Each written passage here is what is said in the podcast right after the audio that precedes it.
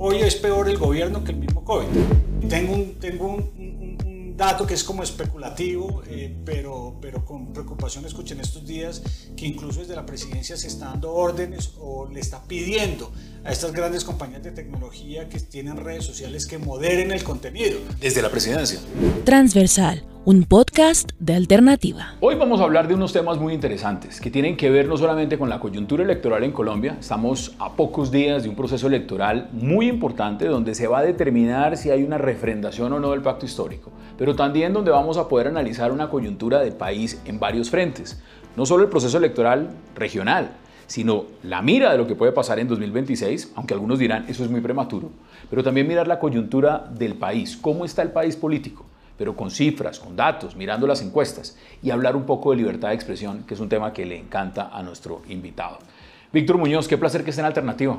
Hombre, Hassan, muchas gracias por la invitación, muchas gracias de verdad por el espacio. Eh, me encanta lo que están haciendo con la revista. y ha participado usted también del contenido, ¿no? Sí, claro. Tuve la oportunidad de escribir, de hecho, ya hace varios meses sobre el tema geopolítico China, Estados Unidos, Europa en temas de tecnología, que creo que cada vez toma, ¿Y los temas, más vigencia. Y los temas que a usted siempre le ha gustado, inteligencia artificial, eh, bueno, tecnología, innovación, emprendimiento, todo eso.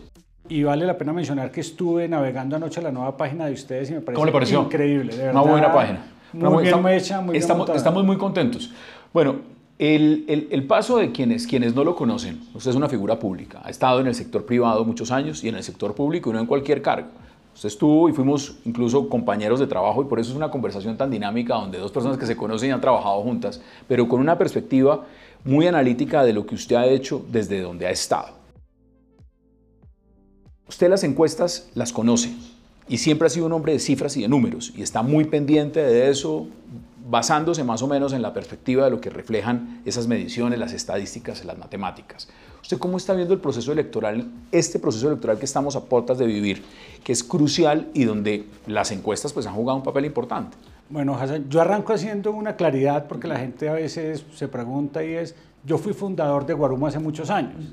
Eh, y aprovecho para, para, echar un cuento y es, Guarumo por muchos años dijeron, era de Carlos Ariel Sánchez. No, él era el vocero de Guarumo. El vocero. Guarumo la fundamos con mi hermano y la razón por la que fundamos y le pusimos ese nombre tan exótico es porque ese es el apellido de mi abuela y a mi hermano a mí siempre me molestaron porque era un nombre feo. Claro, entonces, entonces póngaselo en la encuestadora. Pongámoselo para que tenga algún valor. Aprovecho para mencionarlo, hace un par de semanas falleció mi abuela y pues esa era como la razón de, de, del nombre. nombre. Y, y, y, dije, tengo que contar algún día cuál es la historia. Bueno, no puede ser. Tenemos, tenemos, la primicia. tenemos, la primicia donde salió el nombre de Guarum. Lo segundo, lo menciono porque al final del día es, yo estoy metido en las encuestas, hoy en el día a día pues estoy más en temas de análisis, de consultoría internacional, en temas de tecnología y de datos, pero pues hago la aclaración, el disclaimer de, de, de fui fundador. Sí, porque, porque alguna, de alguna forma siempre van a decir, hombre, ¿Quién, hace la encuesta manipula la encuesta o, tira la encuesta para donde quiere tirarla? Exacto. Entonces voy a mencionar en ese momento los números general de todas las encuestadoras, sin entrar en, ninguna en particular, pero pues dejando la claridad sobre, el, sobre el tema. ¿Qué estoy viendo? Pues lo primero, en el caso de Bogotá, en el caso de Bogotá, lo que se observa Nosotros tuvimos esta portada, mire, y algunos dirán, bueno, ¿y ustedes por qué sacaron esa portada? Pues pensando en las, lo que están reflejando las encuestas. Las encuestas en Bogotá todas han puesto a Galán arriba y a Bolívar segundo, con alguna cercanía de Oviedo, pero pues eso más o menos ha reflejado el, el, contexto de la encuesta en Bogotá, ¿no? Y el tema de Oviedo, arranco por ahí, si uno mira Oviedo sobre el mes de mayo-junio, llegó a estar en niveles del 30% y empezó a caer no cayó profundo y en algún momento pensé que se desplomaba y que iba a caer por debajo del 14 a niveles del 9, del 8%. Él para más o menos en el mes de agosto, septiembre para su caída y se quedó en niveles cercanos entre el 14 y el 18%. Que eso es bueno. Y ahí ha estado eh, dando vueltas. Que eso es bueno para una persona que hace una campaña política por primera vez, que su cargo de mayor relevancia fue haber sido director del DANE, nombrado por el presidente Iván Duque y eh, digamos que se está metiendo en ese mundo político, lo cual no es, lo cual no es para nada malo tener esos niveles. Segundo, Gustavo Bolívar, el hombre que representa al presidente Gustavo Petro. Estamos hablando de que este nivel es entre el 20 y 22%. Eh, es muy malo, obviamente, para la apuesta que tenía el pacto histórico en la ciudad de Bogotá. Igual para ellos, algunos dirán es ganancia pasada segunda vuelta o, o se ven derrotados en cualquier escenario en segunda vuelta. Al final del día, solo en, el caso de, unas elecciones, eh, el que gana es el único ganador. Digamos que en este caso, si bien la segunda vuelta podría ser un escenario que le confieso, me preocuparía un poco por el ambiente de Bogotá. Digamos que sería hasta bueno que esto se resolviera en primera vuelta. Eh, sin embargo, pues obviamente existe el mecanismo que se creó. Eh, por primera vez se va a ensayar y estamos a puertas de no usarlo. Digamos que Carlos Fernando Galán está muy cerca. ¿Usted sí cree, eh, porque, a ver, la percepción que hemos tenido nosotros haciendo también una medición, eh, pues mirando el, el, o sea, todas las encuestas juntas es la cercanía de Carlos Fernando Galán y la sensación de muchas personas de que no haya segunda vuelta. Ya están pensando es en un voto estratégico, no es en un voto de elección, sino es decir, hay que derrotar a Bolívar en la primera vuelta y votémosle a que vaya punteando. Y el único que va punteando hasta el momento es Carlos Fernando Galán. ¿Hay qué sucede? El deber ser, y a mí me gustaría, yo votaré por la persona por la que estoy convencido en primera vuelta. Segunda vuelta es el voto donde uno trata que llegue la persona que tiene mejor preparación de los dos que quedaron. ¿Está cerca de ganar en primera vuelta? La respuesta es sí. Él está entre 2-3% a hoy y, tengamos en cuenta algo y es las encuestas son una fotografía de un momento específico en el tiempo. Puede cambiar mañana. Mañana puede presentarse un debate, un escándalo. Acordémonos que hace cuatro años prácticamente él pierde las elecciones con Claudia López en un debate que hace un medio de comunicación ocho días antes de las elecciones o tres días antes de las elecciones. Entonces es, eh, en este momento, hoy, si no pasa nada extraño, él estaría a dos, tres puntos de ganar en primera vuelta. Si no gana en primera vuelta, casi que sea descontado que gane en segunda por diferencia de más de 30 puntos en cualquiera de los escenarios, contra Bolívar, contra Oviedo, contra Molano, contra posibilidad, contra cualquiera. ¿Posibilidad de Oviedo Galán en la segunda? No la veo, no la veo porque Oviedo, salvo en una encuestadora, digamos que mirando 5 o 6 que salen, eh, ha estado por encima de Bolívar en el resto está por debajo. Y lo segundo, el voto del pacto es un voto mucho más leal, mucho más firme que el voto de opinión que tiene. una pregunta que mucha gente se hace en la calle. Incluso a uno se lo preguntan. Uno no es experto en encuestas. Usted sí conoce muy bien el tema de las encuestas. ¿Por qué, digamos, nombres a esta altura, como Rodrigo Lara, como Diego Molano, como el general Vargas, como Jorge Enrique Robledo, siguen en carrera? ¿Por qué, siguen en carrera si las encuestas, digamos, les muestran que la opción de pasar a una segunda vuelta es prácticamente cero? Esto tiene varios análisis. Eso es lo que yo pienso, no, no necesariamente lo que ellos estén pensando, y es, uno, hay muchos que han invertido recursos. Necesitan tener por lo menos el 4% para poder tener la reposición, de votos. Entonces, la reposición les permite que pagar los créditos que sacaron, pagar el endeudamiento que tienen, pagar los recursos propios. Tiene todo el sentido del mundo. Entonces, el tema es, si ya estoy invertido en esto, eh, pues lo mínimo que puedo hacer es tratar de llegar a lograr ese 4% en la reposición de votos y de alguna manera pagar deuda. Esa sería una razón. Esa es una razón. Una segunda razón es están apostándole a un futuro político. Y es, Carlos Fernando, esta es la tercera elección. es, que, es que si uno, cuando, cuando hablamos del caso Oviedo, es, esa es la primera Oviedo. Pero es que eso también lo deja en carrera al Senado en el 2026 o lo deja también a una alcaldía en Y lo que usted dice, la primera es con un muy buen resultado. La primera es con un muy buen resultado. Acordémonos, Luna en su primera creo que fueron 5 o 6%. Hoy es uno de los senadores ilustres eh, que está haciendo posición en el Congreso. Entonces es Bogotá de todas maneras de una visibilidad muy importante. Les da una especie de casi a los que no quedan en el primer lugar que les permite, bien sea ir a Congreso en el 2026 o esperarse para los cuatro años. y entrar en un trabajero ya político más grande. Y lo otro también tiene que ver con alianzas. ¿Usted ve que eso, que eso sirva como medirse para, para decir en una segunda vuelta, venga, me adhiero, me voy eso, para acá? Eso es un tema más transaccional y es efectivamente si logro sacar 10%, pues la sentada a buscar un acuerdo programático, burocrático.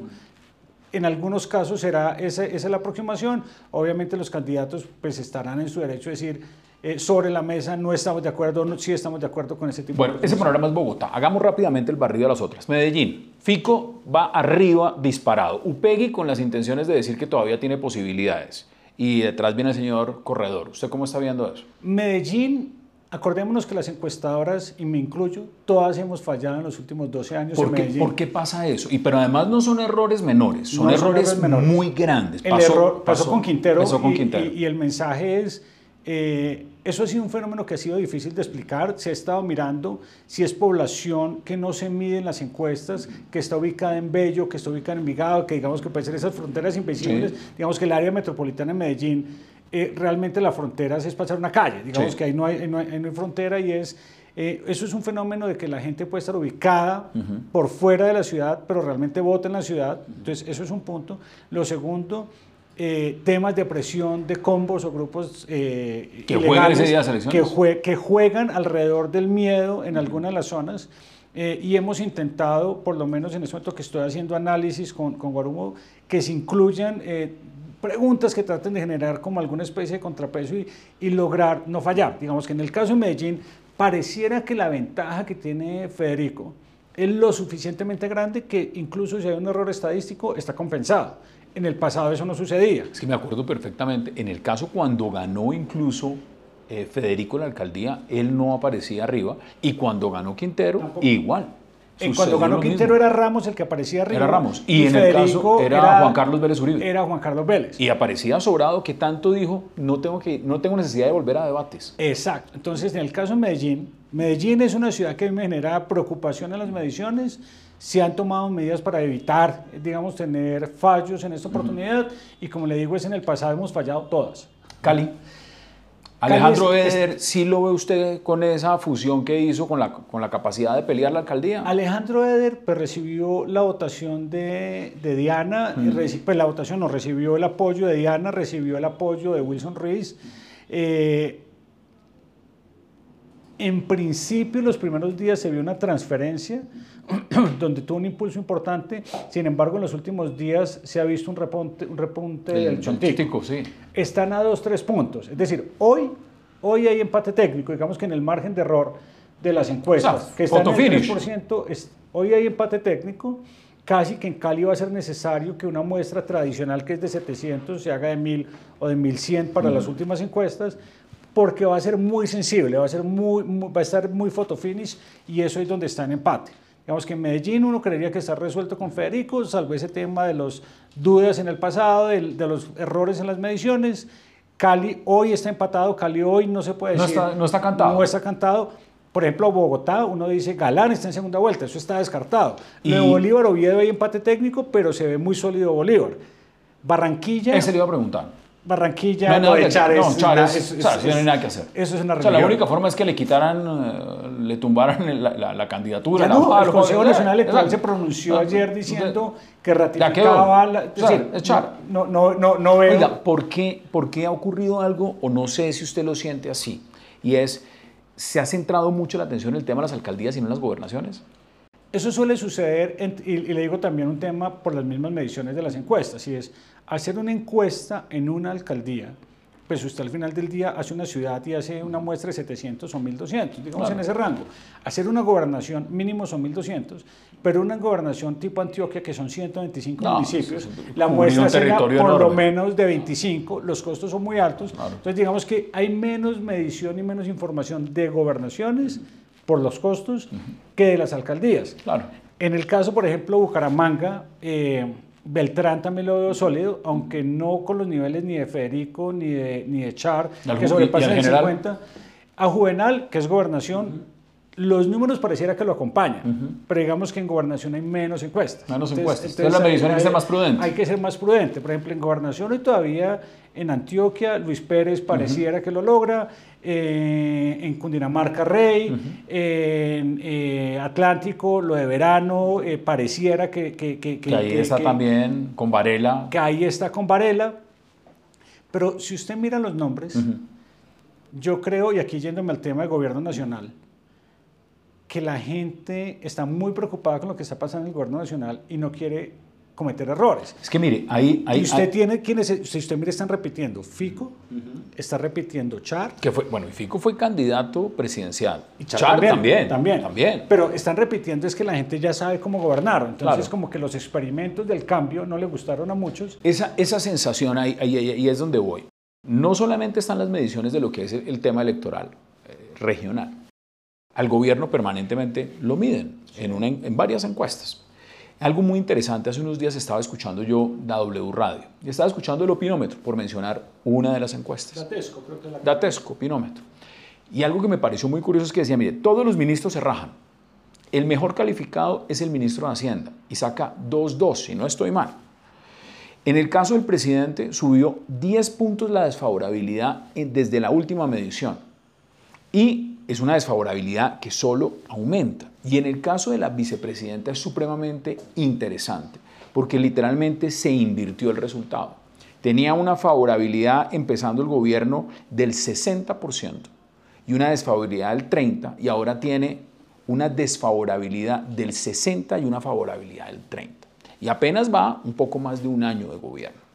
¿Usted cómo, cómo siente que ha sido? Porque, a ver, el auge de la llegada de Gustavo Petro con, la, con el pacto histórico, con la figura del cambio, tiene una favorabilidad muy alta y en un año se ha ido desplomando. Yo voy a separar, y lo digo abiertamente, la única encuesta en la que el presidente sale bien librado es la del Centro Nacional de Consultoría, que está contratada por la presidencia de la, la República. Interna, la, interna de la presidencia. De resto, todas las encuestas públicas, la de Atesco, la de Inbamer, la de Cifras y. CNC, la de cifras que no es encuesta, ellos hicieron una especie de panel, pero sí, hay una encuesta, una medición que también sale Sí. mal, la misma de Guarumo, Que es un poco más generosa, eh, digamos cifras y conceptos en el sentido, pero, pero, todas muestran pero la misma todas línea. muestran una línea y es, el cambio llegó con esperanza, y yo le digo, yo soy un convencido que aquí en Colombia se necesitan reformas sociales, pero hechas de buena forma. Es decir, no impuestas, no a los trancazos, no a la brava, no con el que se me da la gana, no como de malas. No, No, no, no lo dice usted, lo voy a decir yo en sus palabras, de lo, de lo que entiendo.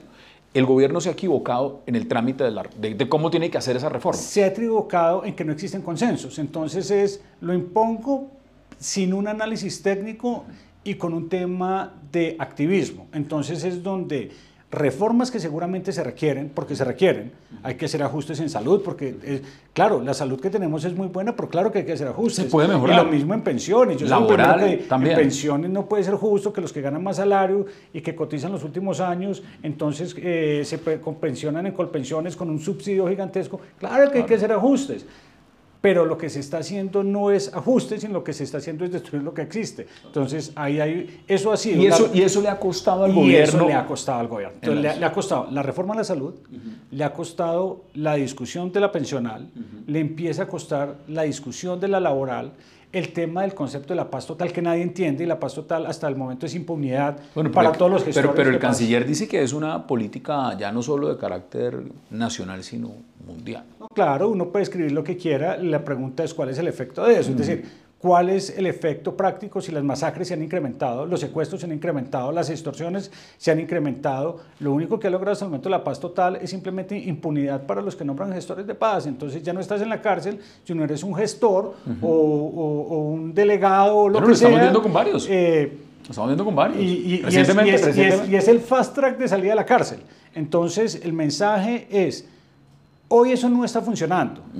Si los hechos respaldaran al presidente y los números lo respaldaran, seguramente su ¿Qué favorabilidad tanto, crecería. ¿Qué tanto eh, está el elemento también, y, y ya se lo va a preguntar en la coyuntura actual, que le ha costado mucho al presidente lo que, lo que está ocurriendo en Medio Oriente entre Israel y Palestina y la postura que ha tomado más de carácter personal el presidente, que casi prácticamente estuvimos a puertas de romper relaciones con, con Israel. ¿Usted cómo ha visto eso? O sea, eh, eh, es también su manera de, de hacer el manejo de lo que es su política pública, ser el vocero él a través de su Twitter, ser muy confrontacional con lo que piensa y lo que dice, vivir en un constante choque con los medios de comunicación. Eso Ahí- también le ha reflejado. Ahí hay varios temas, digamos entonces, siguiendo con el tema de favorabilidad, claramente las encuestas reflejan lo que ha sido la polarización que ha venido creando, más activismo y menos gerencia, eh, y un tema de tratar de sacar a la fuerza los proyectos, eh, que seguramente lo está logrando un poco en este momento en el Congreso de la República, en la Cámara, no tanto en el Senado, eh, y la opinión no está muy contenta con el cambio que se esperaba. Eso se ve reflejado en las encuestas y eso se ve reflejado en la votación. Claro. Ya sigo ahorita con lo de Israel Claro. y esto, solo para cerrar el tema de elecciones y es, si usted mira, hoy usted tiene en Medellín candidatos o, o- o, perdón, tiene mandatarios afines un poco a la ideología del presidente a Quintero, que ya renunció, en el Cali a Ospina. Bueno, mire, mire lo que En pasó en, Bogotá. eh, mire lo que pasó en Magdalena. En Bogotá, pues Claudia López hoy puede estar discutiendo el tema del metro, pero no nos olvidemos que Angélica Lozana fue la primera que alzaba la valla de Petro en campaña. Así es. Podemos ver en Bucaramanga, inclusive el alcalde actual también es muy, muy, muy de la línea eh, pro presidente. Y usted lo que está viendo es, Caicedo, en esa ¿verdad? línea, eh, eh, Caicedo, en Santa Marta, y usted lo que está viendo en ese momento es, Barranquilla era la única que no, con Pumarejo, pero si usted lo que está mirando es de las seis grandes ciudades o las siete grandes ciudades, en las siete grandes ciudades no va a ganar ni el pacto ni sus aliados. Eso, eso, eso lo tomaría uno como un análisis de castigo a la refrendación popular del gobierno. O sea, el gobierno se va a ver castigado en este proceso electoral. Efectivamente, el gobierno se va a ver castigado y lo que vería uno es que los partidos tradicionales que perdieron de alguna manera fuerza en el Congreso en las pasadas elecciones van a recuperar eh, de alguna forma presencia en las votaciones en asamblea, en consejo, en gobernaciones, en Eso, alcaldías. eso les va a servir pensando en el 2026. Es muy prematuro igual. Claro que va a servir y va a servir mucho porque es que da oxígeno, permite oxígeno para tener figuras y otras voces opinando y no todos en una fila eh, eh, detrás del gobierno. ¿Qué pasa? Esperaría uno algo de grandeza al presidente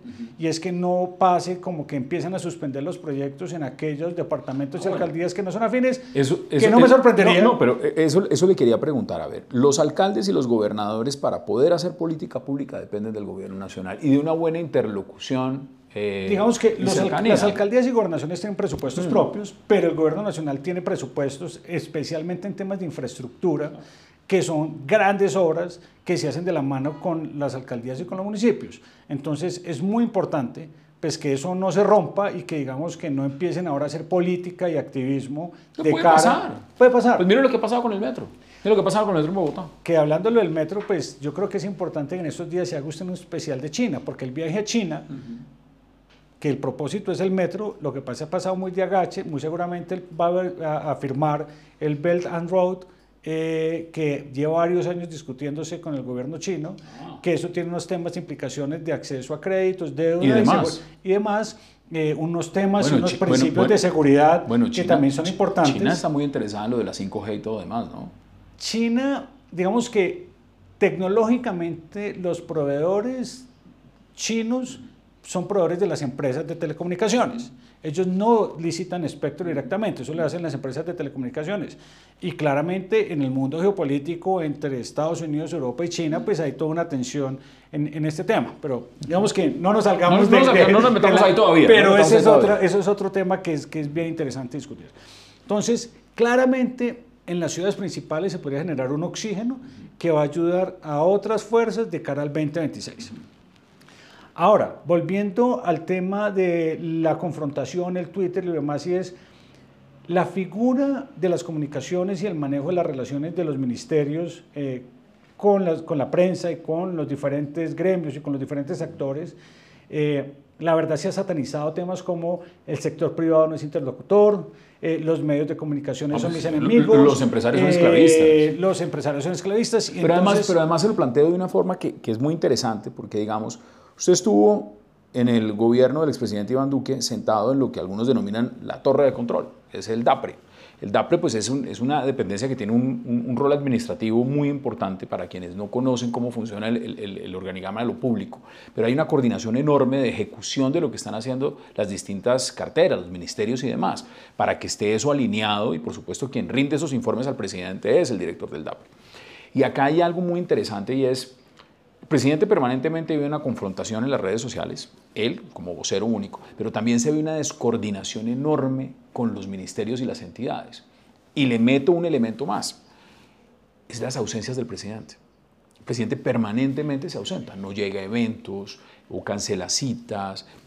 Estábamos sacando ayer una noticia en alternativa que la sacaron todos los medios diciendo que el presidente duró seis, seis siete días sin informarle a la prensa qué agenda tenía, dónde estaba y demás. Eso, ¿usted cómo lo analiza? Usted que vivió la película, usted, usted, usted vio eso desde adentro. Arranco por el tema de coordinación y es, lo primero que se ve es que les encanta el caos. Y lo que está repitiendo el presidente es lo que fue su alcaldía. Cuando uno Bogotá revisa- Humana. Sí, Bogotá Humana. Entonces, cuando uno mira Bogotá Humana, ahí estuvo como 64 nombramientos de entre secretarios y directores de, de- de entidades eh, principales del distrito. Eso significa un cambio cada 18 meses. Entonces, si uno extrapola un poco ese comportamiento a lo que es el gobierno nacional, pues es lo que estamos viendo. Ministros que duran nueve meses, eh, un ministro que dura No, 15 ¿qué, hace, meses. ¿qué hace un es- ministro, ¿Qué hace un ministro en nueve meses? O sea, ¿qué agenda puede cumplir realmente si se trazan unos objetivos? no, Pues, no alcanza ni siquiera a tener dos legislaturas. Sí, Es es- es- es- es- en ese tema, Sí. ni siquiera desde la perspectiva normativa, regulatoria, proyectos de ley, no alcanza ni siquiera a hacer un tipo, un- ese trabajo. Segundo, no logra pasar ni siquiera el tiempo de relación con los, con, con los gremios, con los empresarios, con, eh, digamos que los, con, con los activistas del sector o con las fuerzas activas del sector. Eh, entonces, lo primero es el caos de alguna manera es forma de gobierno y ese tipo de rotación pues hace que no exista un engranaje. No lo digo yo, lo han dicho algunos eh, exministros y es, él no habla con los ministros. No, pues Entonces, es, pues es que aquí, ahí donde se ha sentado usted nos lo, nos lo contó el propio Alejandro Gaviria. Entonces, al no hablar con los ministros, al no estar una cabeza de la Secretaría General de la Presidencia tampoco ejerciendo el rol de coordinador de los ministros, digamos que en mi caso los temas se discutían y todos los días hablaba con, yo creo que con la mayoría del gabinete, y se llamaba, se preguntaba. Y se todos los lunes había Consejo de Ministros. Todos los lunes había Consejo de Ministros y todos los lunes revisamos las cifras y revisamos el presupuesto eh, y revisamos la ejecución y qué proyectos iban bien y qué proyectos iban mal. Ah, todo era perfecto. No, claro que no era perfecto y había errores. Sí, Claro que pero, había pero, pero, pero había una, Pero había seguimiento. Un seguimiento, exacto. y había discusiones sobre los diferentes temas entre los ministros.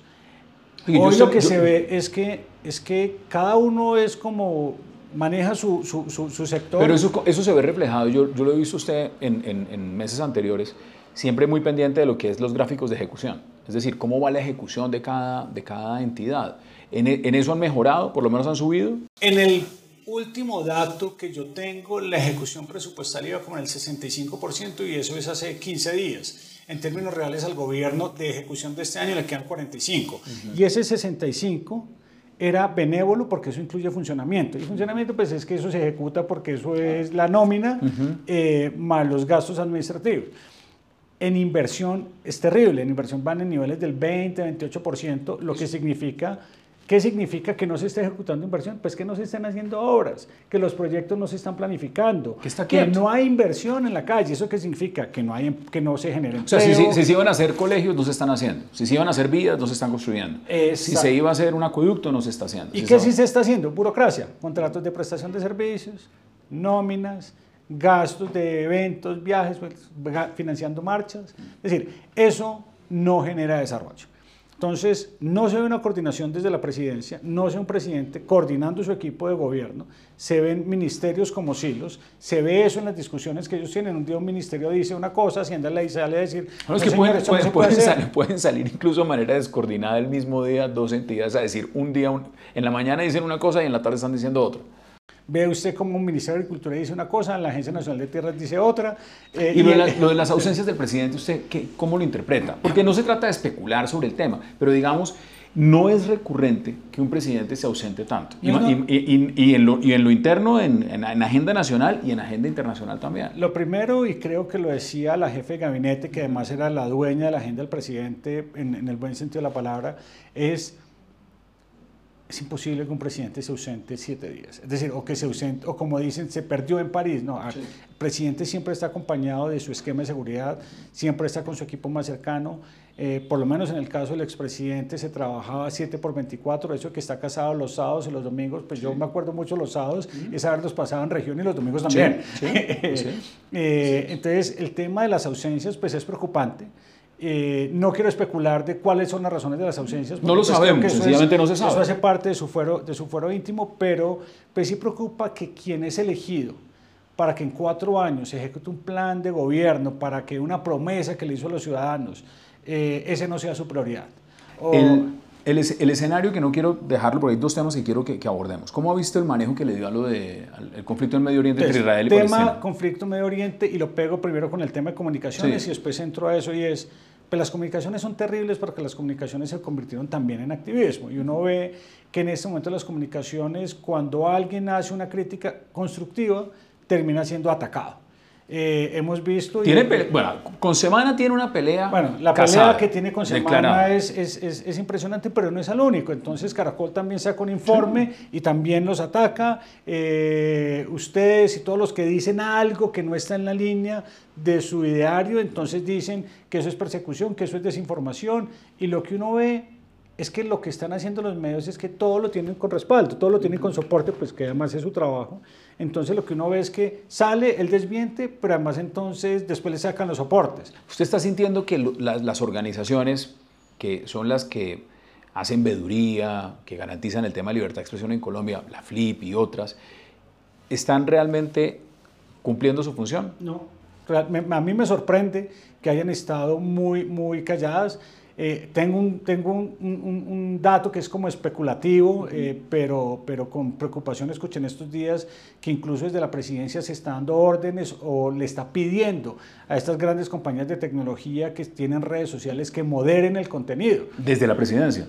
Eso es un tema que yo creo que vale la pena investigar, como le menciono, yo no eso sería, por ejemplo, ¿qué? Por ejemplo, Google o, empresas Eso sería Google, podría ser Facebook, podría ser WhatsApp, eh, podría ser Twitter. Eso es, eso es, eso es limitar la, libertad de expresión. Eso es limitar la libertad de expresión, como también es limitar la, eh, eh, limitar la libertad de expresión que no leen entrevistas a los periodistas o que simplemente no hagan, no, no asistan a, a, ruedas de prensa o que sencillamente la prensa la llena a los viajes internacionales y, la, como dicen, las dejan botadas en un parque. Entonces es, digamos que no se está dando esa comunicación porque al final del día cuando uno es servidor público, eh, y, y, le soy claro, la prensa siempre es dura y cuando uno está sentado allá pues pues, más dura. Pues el pero papel de la prensa. Pero, la función era responder en su momento cada vez que se requería, pues toca salir a la cara.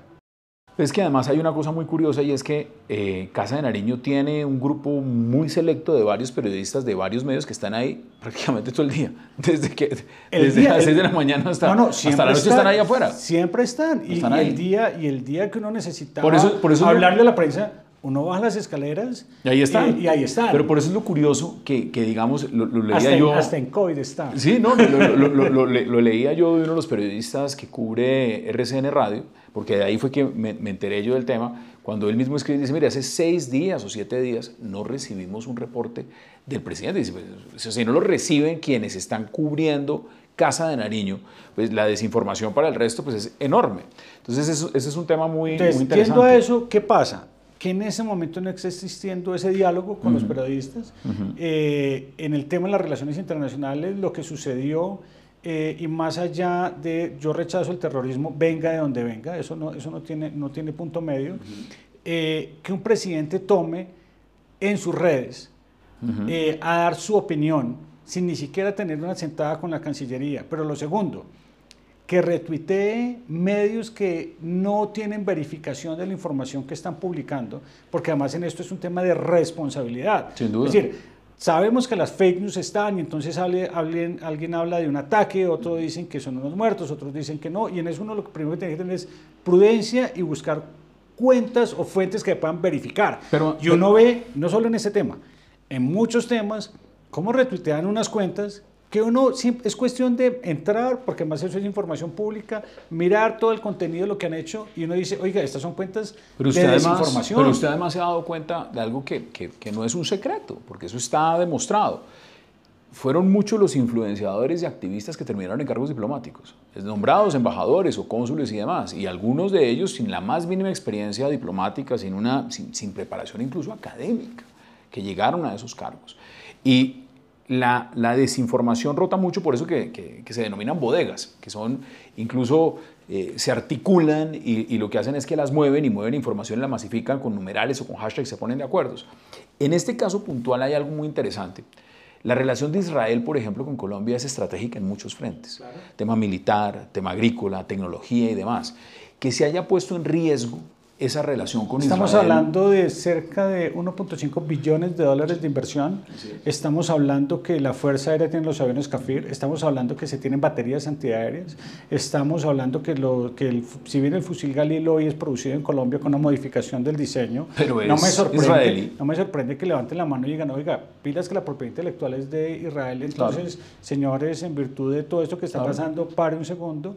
Eh, estamos hablando que todo el apoyo que recibió Colombia en temas de lo que es eh, distritos de riego. El tema agrícola. Del tema agrícola eh, está en Israel. Formación, uno ve, yo, yo inclusive tuve la posibilidad hace muchos años de recibir un entrenamiento en, Israel, en Rehoboth, de tres meses de desarrollo económico. Es, son Tecnología, innovación. Cientos y cientos y cientos de personas que han accedido a formación, a formación en tecnología, formación agrícola, formación en otros temas, eh, y es, todo eso se puso en riesgo porque se ponen unos trinos y después sale un canciller que básicamente no existe a decir, y además hay que venirle a pedir excusas al presidente, pero venga. Y que, y que se vaya el embajador, ¿no? ¿Quién es el que arranca toda esta discusión? El presidente. Y es las relaciones diplomáticas, entre otras, siempre son manejadas con la mayor precaución, respeto, tacto, eh, pensando en el futuro, porque es que además esto no es un tema de un gobierno, esto es un tema de todo un país y, las país. y, lo, que y, lo, que está en juego a futuro, es decir, la relación de Israel y Colombia, independientemente eh, de cualquier cosa, tiene una connotación que trasciende al gobierno de turno, es pensando a futuro. Es pensando a futuro y es en ese discurso de la paz, porque es que se siempre cae una metida de pata, entonces sacan el discurso de la paz, es en ese discurso de la paz, lo primero que tienen que arrancar es, señores, tengan prudencia y respeto por las posiciones de los otros. Entonces arranquen eh, por hacer una reflexión de cuáles son los temas en los que se deben opinar, no opinar, y también dejar que los organismos internacionales sean los que lleven la voz cantante en muchos de ellos.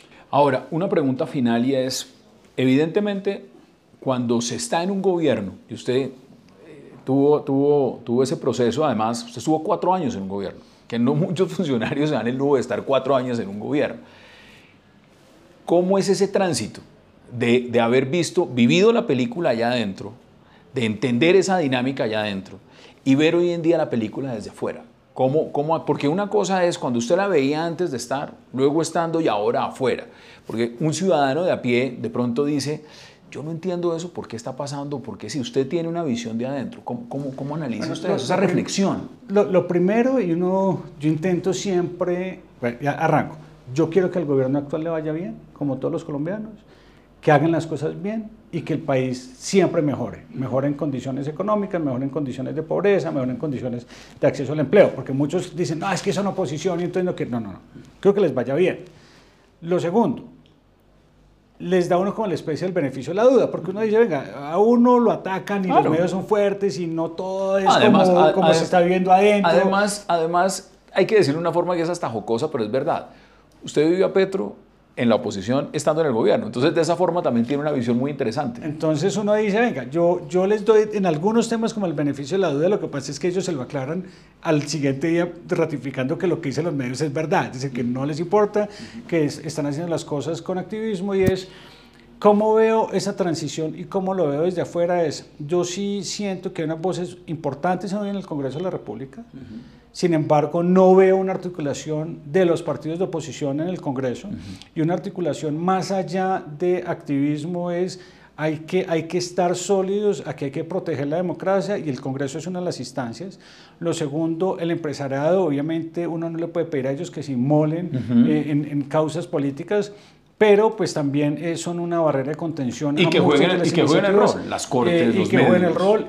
uno, digamos, le digo una cosa, el trabajo que han hecho las cortes, eh, que en el caso de nosotros nos tumbaron leyes, decretos. Eh, creo que ha sido un trabajo espectacular, siempre y cuando siempre sigan fallando en derecho, pues ese es su trabajo y uno no les puede pedir nada más allá de eso. Y creo que eso es como el gran eh, protector de la democracia que tenemos, que la Corte Constitucional, la Corte Suprema, el Consejo bueno, de ya Acaba, ya acaba de tener nuevo magistrado la Corte Constitucional y era el secretario jurídico de la presidencia. Que no lo conozco, eh, había, escuchado muy buenos comentarios de él. Eh, creo que la terna pues tenía todas las condiciones. Es que sabe por qué se lo pregunto por una, por una razón y es la oposición, cuando Petro era oposición, era una oposición muy consolidada una posición muy bien marcada, muy establecida, con un candidato, con unas líneas de acción de todos los frentes. Y muy financiada. Y muy financiada. Y muy financiada. Hasta, la primera línea, o sea, había de todo. Había de todo y pues es evidente, y, si uno mira el discurso, cuando el, el presidente Iván Duque en el 2018 fue electo, el discurso del presidente perdedor en ese momento, del, del, candidato perdedor en ese momento, fue un discurso donde anticipó cuatro años de caos, cuatro años de, marchas, cuatro años de estar en las calles, y lo cumplió. Entonces nosotros nos llevábamos 30 días y ya había una protesta de los estudiantes. Entonces es, eh, pero era todo articulado, todo era un libreto, todo estaba organizado eh, lo de la primera línea que fue infame, es decir, eh, hoy los quieren hacer ver algunos ¿Y los, de ellos como Y los bloqueos que Los bloqueos que llevaron a desabastecimiento, donde fallecieron niños, donde se tuvo afectación de personas que tenían procedimientos de diálisis, donde se quebraron empresas. fue peor el paro para la economía que el mismo COVID. Hoy es peor el gobierno que el mismo COVID. Entonces, pues eh, en este momento lo que uno quiere es que este oxígeno que debería llegar con los mandatarios locales permite de alguna manera balancear lo que está sucediendo. ¿Qué siente usted de todos los que han salido? Y, y no me refiero, pues, porque evidentemente todas las personas tienen derecho a elegir y a votar por quien quieran, pero se ha visto un gran número de arrepentidos, y desde exministros, exfuncionarios, intelectuales, académicos, artistas, que se han sentido diciendo, oiga, yo tenía una ilusión de una cosa, voté por esto y ahora me siento arrepentido. ¿Usted cuando ve eso, qué piensa? En el caso del presidente Petro, lo que uno dice es, no quisieron ver las alertas porque es que él no está haciendo nada que no haya dicho en campaña. Es decir, el presidente Petro está ejecutando lo que él dijo y lo segundo es, está administrando como administrador de la alcaldía, con caos y con rotaciones. Pues aquí vamos igual, con caos y con rotaciones. Entonces es, ya nos habían mostrado la... Pero eso que usted es muy interesante, es decir, está cumpliendo su agenda. Está cumpliendo su agenda, es decir, es que a, mí no me sorprende.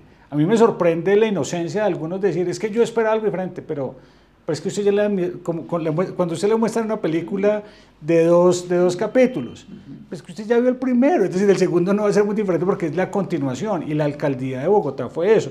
O es que se nos olvida el caos de basuras, los camiones que importaron que terminaron podridos y botados en un parqueadero, que en Bogotá tuvimos en su momento volquetas recogiendo basuras como hace 50 años. Usted decía rotación de funcionarios. Es exactamente lo mismo. Y, y, y, hay cosas que no ha logrado hacer, pero que lo ha mencionado. Está intentando tener un sistema público de salud casi volviéndonos al seguro social.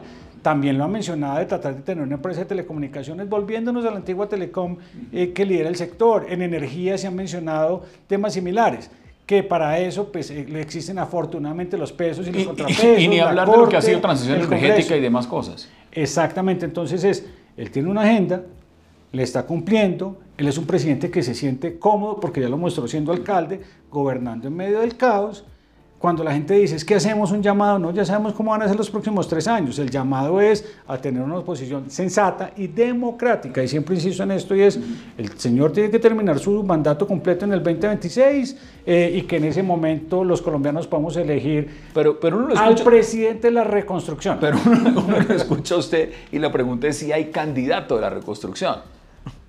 Yo tengo un listado. ¿O sea, de, tiene listado, de, 20, de 20 posibles candidatos. No, le digo, Hoy, por ejemplo, Claudia López sale mejor de la alcaldía que como salió Gustavo Petro. Ella es una de las personas que hay que tener. Y que va a estar en la contienda. Hay otras personas. A mí, por ejemplo, me, vaya a escribir cuando lea esto. Decir, ¿usted cómo va a decir eso? José Manuel Restrepo me parece una persona espectacular. Exministro. Exministro. Pero también tiene eh, eh, al mismo Juan Carlos Echeverry, tiene a Juan Carlos Pinzón. Eh, tiene a María Fernanda Cabal, obviamente no se puede descartar. O sea, usted, usted está viendo nombres. ¿David Luna lo ve ahí?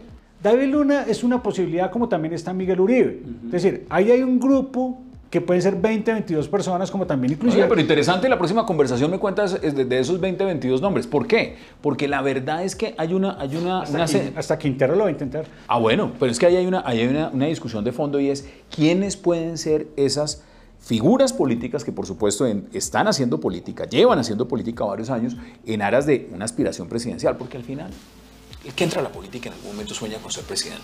Y ahí hay varios que están en la, en la baraja. Pues Víctor Muñoz, por eso queríamos sentarnos a hablar, mirar esta perspectiva no solo de las encuestas, hablar de los números, sino de lo, cómo está viendo usted el país en diferentes frentes, al gobierno nacional. Me gustó eso de de, la película. ¿no? Usted ve la primera parte y ya sabe por dónde, va, la segunda. Y la otra es que sigamos hablando para, para seguir mirando después del, del 29 cómo terminan esos resultados. Hay gente que no cree en las encuestas, empezando por algunos candidatos que dicen no creemos en las encuestas, están infladas, están manipuladas, vamos a ver qué nos arrojan. Y siempre bienvenido Alternativo. Muchas gracias y la verdad un placer estar acá.